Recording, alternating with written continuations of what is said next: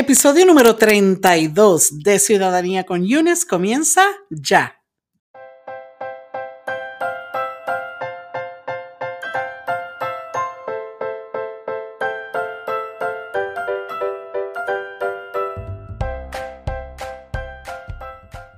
Hola queridos residentes permanentes y bienvenidos a tu podcast de ciudadanía favorito, a Ciudadanía con Yunes.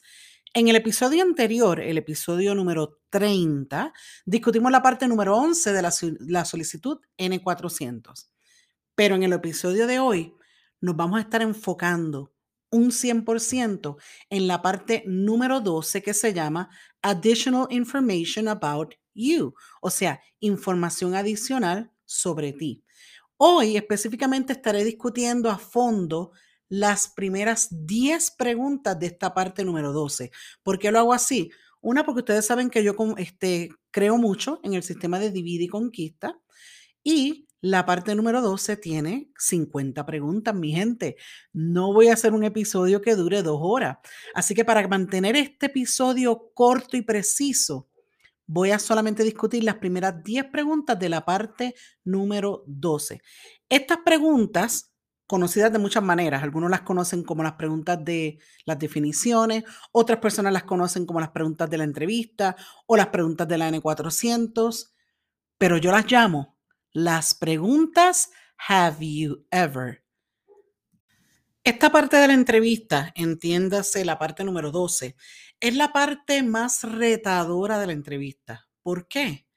Porque a diferencia de todas las preguntas anteriores, o sea, hasta la parte número 11. Estas preguntas no son biográficas, o sea, estas preguntas no se basan en nada de tu vida directamente, como tu peso, tu estatura, tu fecha de nacimiento. Estas preguntas de la parte 12 en adelante no son así, sino que se basan en tu buen carácter moral, o sea, en tu desempeño como ciudadano en una sociedad. Antes que todo, si no tienes ni idea de lo que estoy diciendo con esto de buen carácter moral, te sugiero que pases por mi canal de YouTube que se llama Ciudadanía con Yunes o que pases por mi página de Instagram que también se llama Ciudadanía con Yunes y te busques el video corto que tengo sobre este tema. ¿Ok? Estudia la solicitud N400 entera y verás que la entrevista el día del examen se te va a hacer pan comido, se te va a hacer súper fácil. Miren, los estudios dicen que mientras más te preparas para algo, más fácil lo encuentras cuando ocurre. Así que nada, para estudiar la N400 yo les, les sugiero, ¿verdad?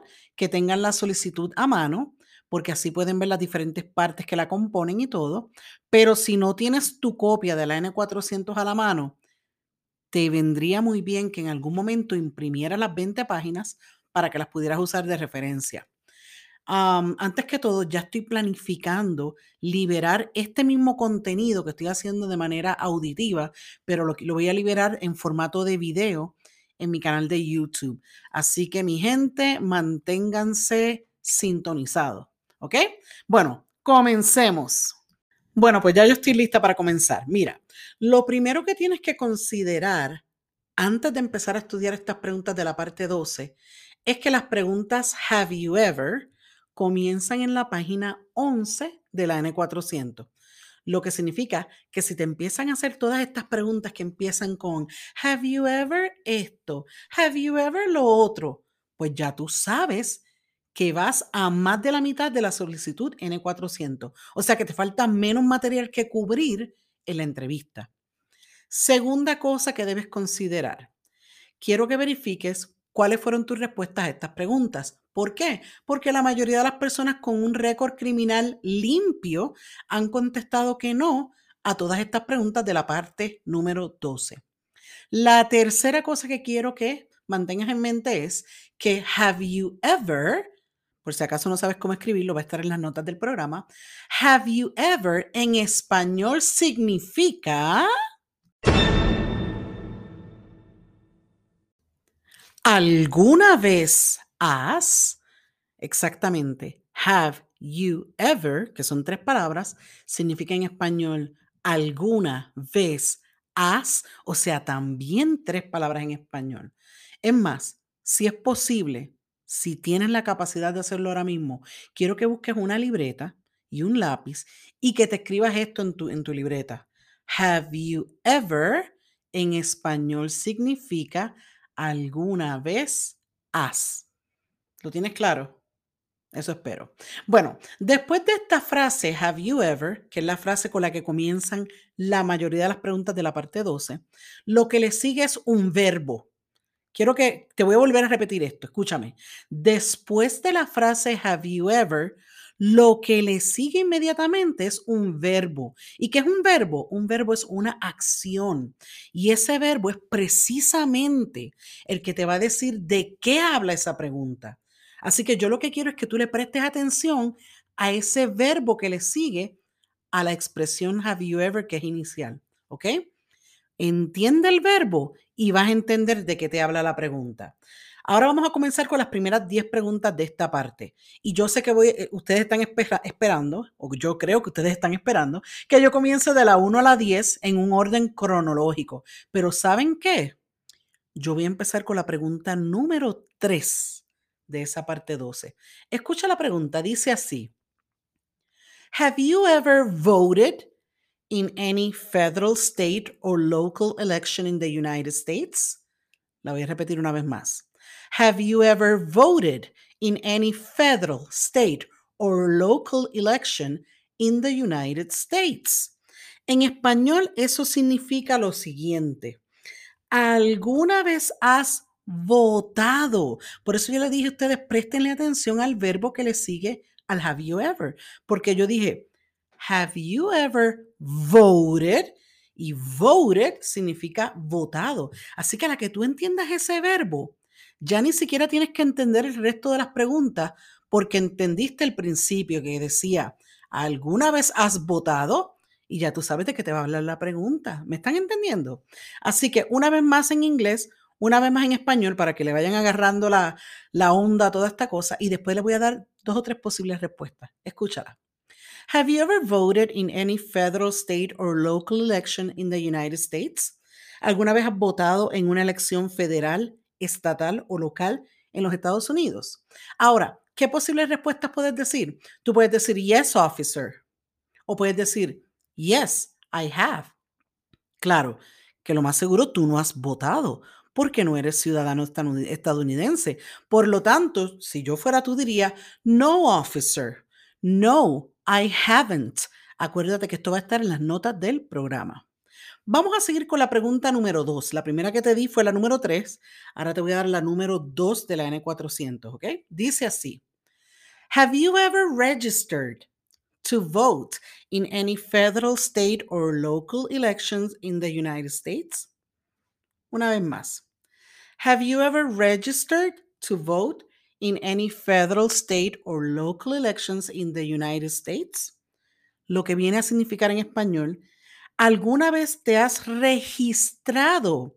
Porque decía, have you ever registered? Ese es el verbo al cual tú le tienes que estar prestando atención. ¿Alguna vez te has registrado para votar en cualquier elección federal, estatal o local en los Estados Unidos. Y ustedes pues obviamente no se han registrado para votar, no han votado lo más seguro. Así, que ustedes van a decir, no, officer. No, I haven't. Ahora, aquí viene el truquito. Tan, tan, tan. Si el oficial les pregunta, why? O sea, ¿por qué? ¿Por qué no te has registrado para votar? Tú le puedes contestar, because I am not a citizen yet because I am not a citizen yet, porque aún no soy un ciudadano. Y ¡pum! Le acabas de batear esa pelota al entrevistador, ¿ok? Así que ya discutimos la pregunta número 3, discutimos la pregunta número 2 de la parte 12 y ahora por fin vamos a ir a la pregunta número 1. Como quien dice, me moví eh, hacia atrás, ¿ok? La pregunta número 1 de la parte 12 dice así. Have you ever claimed to be a United States citizen? Repito, have you ever claimed to be a United States citizen? Y por si acaso, en la solicitud original, la pregunta dice de esta manera, pero les voy a explicar una cosita ya mismo. dice, Have you ever claimed to be a US citizen? Y entre paréntesis dice, In writing or any other way. O sea, ya sea por escrito, escrito, perdóneme, o de cualquier otra manera. Lo que pasa es que toda la información que está entre paréntesis en la N400, el entrevistador no te la lee en voz alta. So, aun cuando tú la ves escrita en la N400, la pregunta bien larga, si hay cosas que están entre paréntesis, esa parte no te la van a leer en voz alta. Así que yo le leí la pregunta tal cual se la van a leer ellos allá. Have you ever claimed to be a US citizen? Lo que significa en español, ¿alguna vez has declarado ser ciudadano de los Estados Unidos? Y entonces entre paréntesis dice, ya sea por escrito o de cualquier otra forma. Escúcheme, aquí la palabra truco o el verbo de la pregunta es claimed.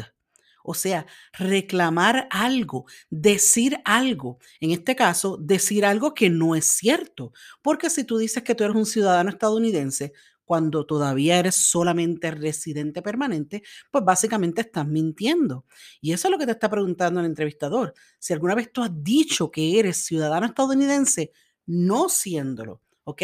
Así que si yo fuera a definir la palabra claimed, en español, en inglés, perdóneme, yo diría, si el oficial me dice, what does claim mean? O sea, ¿qué significa claim? Yo le diría, officer, when I say I am an American, but I am not. O when I say I am a citizen of the United States, but I am not. O sea, cuando yo le digo a usted que soy ciudadano estadounidense, pero realmente no lo soy. Anuncio corto no pagado. Aprovecho para informarte que los cuadernos de trabajo para todas las partes del examen para la ciudadanía ya están disponibles en mi página web www.ciudadaniaconunes.com. Y déjenme decirles, mis estudiantes presenciales están amando estos cuadernos. Tengo varios cuadernos disponibles, les voy a mencionar dos o tres nada más. Tengo un cuaderno que se llama cuaderno de commands, que se usa para que aprendas a seguir instrucciones en inglés. Tengo un cuaderno de lectura y escritura, que solamente ataca esas dos áreas del examen. Pero tengo un cuaderno fenomenal, magnífico, que se llama cuaderno de preguntas para la entrevista. En este cuaderno, que es el más solicitado, déjenme decirles, yo les incluyo más de 100 preguntas personales que les van a ayudar, les van a ayudar a ustedes a contestar todas esas preguntas que le hacen durante la entrevista. Ese cuaderno incluye blancos para que tú puedas poner tu propia respuesta. También te proveo las respuestas que yo diría, o sea, ejemplos de respuesta. Y lo que me queda decirles es que todos estos cuadernos se te entregan de manera digital, o sea, se te entregan en formato PDF a tu correo electrónico. Los puedes imprimir en blanco y negro, los puedes imprimir en, color, como tú quieras, es tu decisión, ¿ok? Así que acuérdate, los precios varían. Visita mi página web www.ciudadaniaconunes.com y cuando estés ahí, vea la pestaña que se llama Recursos. Continuemos con las preguntas de la parte número 12 de la N400. Vamos a la pregunta número 4. Quiero que se den cuenta que la pregunta número 4 no comienza con la frase have you ever, que ya dijimos que significa alguna vez has. La pregunta número cuatro dice así en inglés. Do you now have or did you ever have a hereditary title or an order of nobility in any foreign country? Repito, do you now have or did you ever have a hereditary title or an order of nobility in any foreign country. En español vendría a significar esto. ¿Alguna vez usted ha tenido un título de herencia, un título hereditario o una orden de nobleza en cualquier país extranjero? Básicamente le están preguntando si usted es un rey, una reina, un príncipe, una princesa, una duquesa, lo que sea. Si usted tiene un título de nobleza o un título de herencia, o sea que se lo pasaron sus padres a usted. Y básicamente bueno, bueno, a lo mejor no, a lo mejor usted es un rey o una reina que me está escuchando, no sé, pero la mayoría de las personas que me escuchan no son ni reyes, ni reinas, ni nada de eso. Así que yo no sé si yo fuera ustedes, yo me tiraría un chiste diciéndole, officer, I am the king in my house. Yo soy el rey en mi casa. Como yo soy mujer, yo diría, officer, I am the queen in my house. Yo soy la reina, pero solamente, mire, en mi casa. ¿Ok? Así que las palabras claves de esta pregunta número cuatro son hereditary title, o sea, título de herencia, y order of nobility, orden de nobleza o título de nobleza. Vamos a pasar a la pregunta número 5. Volvemos a las preguntas que comienzan con la frase Have you ever? Escúchala. Have you ever been declared legally incompetent or been confined to a mental institution? La repito en inglés. Have you ever been declared legally incompetent or been confined to a mental institution? En español diría así, ¿alguna vez se le ha declarado a usted legalmente incompetente o ha sido confinado a una institución para enfermos mentales a una institución para personas con problemas mentales? ¿Ok? Así que básicamente le están preguntando si usted está apto o apta para tomar decisiones, si usted está en su mente correcta para tomar decisiones. Las personas que son legalmente incompetentes son las personas que no pueden competir con el resto de la sociedad porque tienen cualquier situación pasando en su vida, tienen alguna situación o alguna enfermedad mental que no les permite tomar ciertas decisiones legales como firmar documentos, comprar propiedades y todas esas cosas así. ¿Ok? Así que si usted no tiene ese problema, le va a decir, no, officer, no, I haven't. O no, never. O usted le puede decir, no, I don't have any mental problems. O I don't have any mental diseases. No tengo ninguna enfermedad mental. Todo esto son sugerencias que les estoy dando. Las pueden tomar, las pueden dejar, nada es obligatorio aquí, ¿ok? Vamos a seguir con la pregunta número 6. La pregunta número 6 tampoco empieza con el formato Have you ever? pero como quiera, escúchala. Dice así, Do you owe any overdue federal, state, or local taxes? Repito, do you owe any overdue federal, state, or local taxes? En español diría así. ¿Usted debe algún impuesto atrasado que sea federal, estatal o local? La palabra clave aquí es O. Se escribe O-W-E, pero se dice O. Y O significa deber. O sea, te están preguntando si tú debes algún impuesto federal, estatal o local que lo tengas atrasado, que no lo hayas pagado a tiempo. ¿Ok? Básicamente te están preguntando si tú pagas tus taxes, tus impuestos a tiempo. ¿Ok?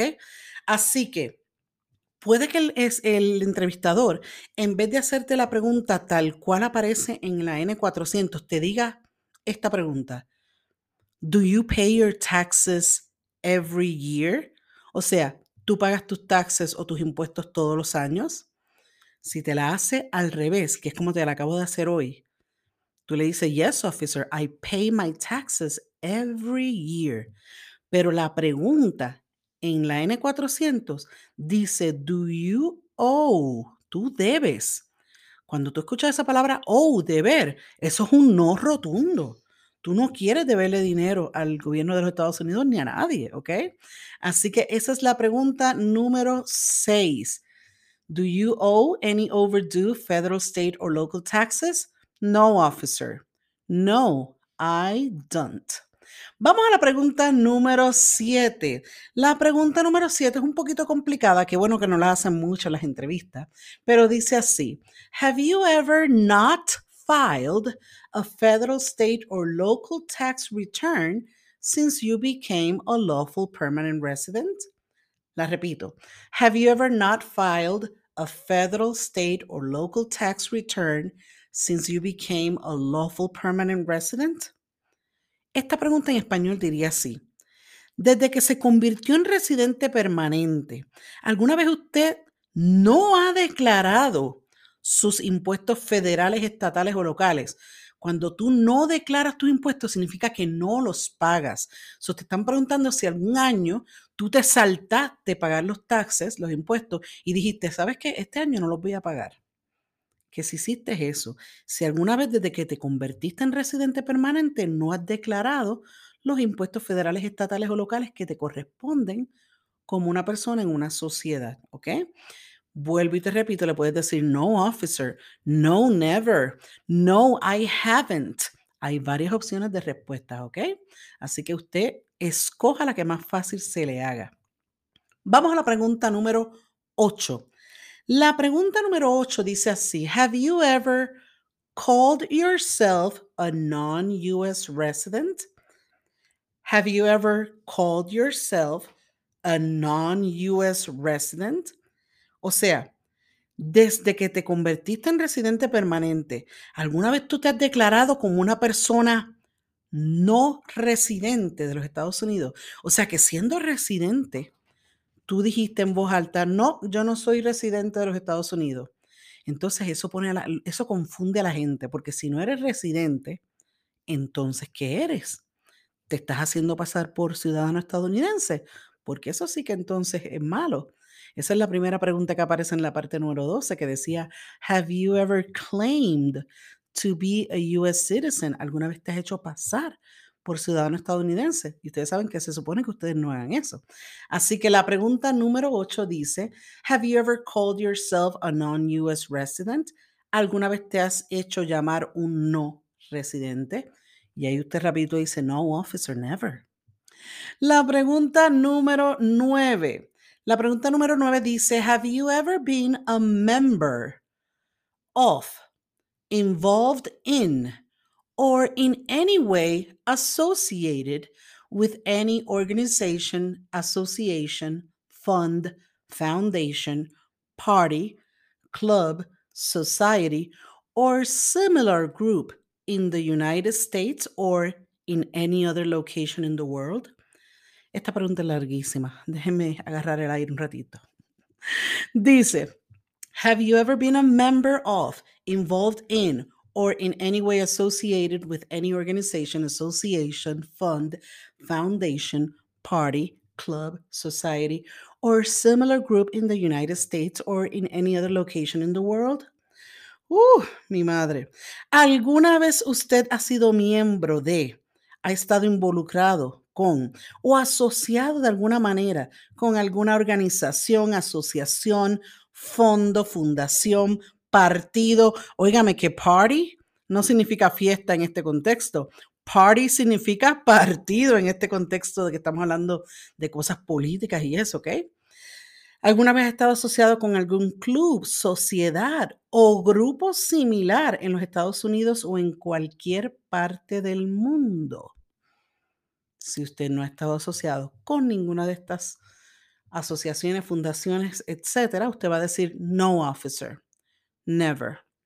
La pregunta número 10, y es la pregunta, es la última pregunta del episodio de hoy. Ya me duele la garganta, señores. La pregunta 10 dice: Have you ever been a member of or in any way associated with? Y esta pregunta número 10 tiene tres opciones. Así que lo primero que quiero que le prestes atención es la palabra member. Member significa miembro, porque la palabra member que significa miembro, viene de membership, que significa membresía. ¿Ok? Así que si tienes un lápiz a mano, un papel a mano y tienes la oportunidad de escribir esto, member significa miembro, membership, membresía, y de esa manera están esas palabras asociadas. Una sale de la otra, ¿ok? Y la pregunta 10 dice, ¿Have you ever been a member of or in any way associated with? Y la primera letra que aparece dice, The Communist Party. ¿Alguna vez usted ha sido miembro o ha estado asociado de alguna manera con el Partido Comunista? O sea, el partido que promueve el comunismo. Ustedes no sé si lo saben, pero el comunismo es el enemigo número uno de aquí de los Estados Unidos. Nosotros tenemos un sistema democrático, un sistema en el que escogemos a nuestros gobernantes a través de elecciones. No tenemos un gobierno en el que se nos impone a un solo gobernante, sino que nosotros escogemos a nuestros líderes. Y en un partido comunista o en un gobierno que practica el comunismo, pues no tienen ese sistema así. Así que le están haciendo la pregunta directito, pero directito al grano. ¿Usted alguna vez ha sido miembro o ha estado asociado con el Partido Comunista? No, officer, never. Ahora, si le preguntan qué es comunismo, what is communism, what is the Communist Party, usted le puede decir, it's a different government, es un gobierno diferente. O le puede decir no freedom, un partido donde no hay libertad. Lo que usted quiera decir, ¿ok? La cosa es que entienda el contenido de la N400 para que se pueda defender durante la entrevista, ¿ok? Esa misma pregunta número 10 tiene una, una letra que es la B. La letra B dice, Have you ever been a member of or in any way associated with any other totalitarian party?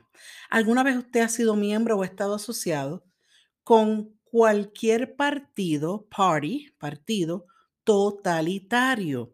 Un partido totalitario es un partido donde el poder está en un solo partido o en un solo gobernante. Por eso se llama totalitario, porque tiene el control total. Y ustedes saben que aquí en el gobierno de los Estados Unidos no creemos en un gobierno totalitario, no creemos en un partido totalitario, si nosotros que creemos, sino que, perdóneme, sino que nosotros creemos en la separación de poderes, lo que se le llama en inglés checks and balances o separation of powers, lo que significa en español bueno de aquí de la calle, que nosotros creemos en dividir las responsabilidades, ya sea en ramas como la ejecutiva, la legislativa y la judicial, o separar el poder dentro de una misma rama entre diferentes personas. Por ejemplo, la rama ejecutiva, que es la rama que ejecuta, tiene tres personas, president, vice president y después tiene speaker of the house. O sea que en una misma rama hay tres personas que están básicamente dividiéndose las responsabilidades de esa rama. No creemos en partidos totalitarios. So no officer, never. Vamos a la última opción de esta pregunta número 10 que dice, have you ever been a member of or in any way associated with a terrorist organization? Uf, esa palabra terrorist se hace bien difícil decirla. Acuérdense que yo soy latina igual que ustedes. ¿Alguna vez usted ha sido miembro o estado asociada con una organización terrorista? No, officer, never. Métale drama, métale drama a esa, esa respuesta, ¿ok? Para que sea creíble. Obvio que el gobierno de los Estados Unidos no le gustan las organizaciones terroristas porque las organizaciones terroristas aterrorizan a sus personas, a las personas de un gobierno, ¿ok? si usted no le viene nada a la mente, a mí por lo menos cuando me hablan de una organización terrorista, me viene el 911 o el Attack in New York. Es más, ustedes pueden usar la misma respuesta de una de las preguntas que dice del ataque de las Torres Gemelas en Nueva York. Pueden utilizar eso para contestar esta pregunta. Bueno, señores, yo les dije a ustedes que solamente íbamos a discutir las primeras 10 preguntas y eso es lo que acabo de hacer. Solamente hicimos las primeras 10 preguntas, ¿ok? Ahora, vamos a hacer, amigos residentes, escúchenme, esto toma tiempo, por eso es que me tardo tanto en subir todos estos episodios. Esto no es fácil, hay que escribir un guion, uno tiene que aprenderse las preguntas en inglés y traducirlas al español. Esto toma su trabajo. Así que ya yo he hecho mi trabajo. Ahora te pregunto, Tú estás dispuesta, tú estás dispuesto a hacer tu trabajo. Tú estás dispuesto y dispuesta a compartir esta información con otros para que no solamente te funcione y te trabaje a ti y te ayude a ti, sino que ayude a otras personas. Acuérdate que compartir es amar. Lo sabía, ¿verdad? Bueno, amigos residentes, esto ha sido todo por hoy. Muchas gracias a todos los nuevos seguidores en mis redes sociales. Sabes que me encuentras en YouTube en Facebook y en Instagram, que es mi red favorita. Me encuentras básicamente en todas las redes como Ciudadanía con Yunes. Como les dije, Instagram es donde más activa yo estoy por lo menos usualmente, ¿ok? Si te gusta este podcast, te invito a que te suscribas, te invito a que lo compartas con otras personas. Cuando tú te suscribes, tú estás apoyando a una maestra profesional, a una creadora de contenido, estoy hablando de mí, ¿ok? y yo hago esto todo el tiempo con ustedes en mente, contigo en mente, ¿ok? cuando tú compartes esto, tú me estás dejando saber a mí que tú aprecias las largas horas que yo dedico a este proyecto y me estás dejando saber también que hay una necesidad de más contenido auditivo como este para estudiar para la ciudadanía estadounidense, ¿ok? También me ayudas a que más personas me conozcan y mientras más personas me conocen, pues más personas en los Estados Unidos pueden estudiar para el examen con estas herramientas y están estudiando con una maestra latina que habla español así como tú, ¿ok? Así que nada, gracias por sus likes, gracias por sus reseñas positivas. el apoyo de ustedes constante realmente que mantiene viva a esta cuenta de Ciudadanía con Yunes. Me gustaría recordarte que tengo una página web donde puedes explorar otros cursos, otros recursos, perdóname, recursos buenísimos, ¿ok? por allá me puedes contactar para una consulta gratis de 30 minutos que la hacemos por videollamada, o sea que tú me miras a mí, yo te veo a ti, todo usando WhatsApp, ¿ok? Aquí también te dejo mis datos, me encuentras en www.ciudadaniaconunes.com y mi correo electrónico es ciudadaniaconeunice.gmail.com. Ay, me voy, ya, ya me duele la garganta. Gracias por permitirme inspirarte, educarte, informarte y entretenerte. Se despide tu coach favorita de ciudadanía, tu maestra Yunes. Nos escuchamos en el próximo episodio.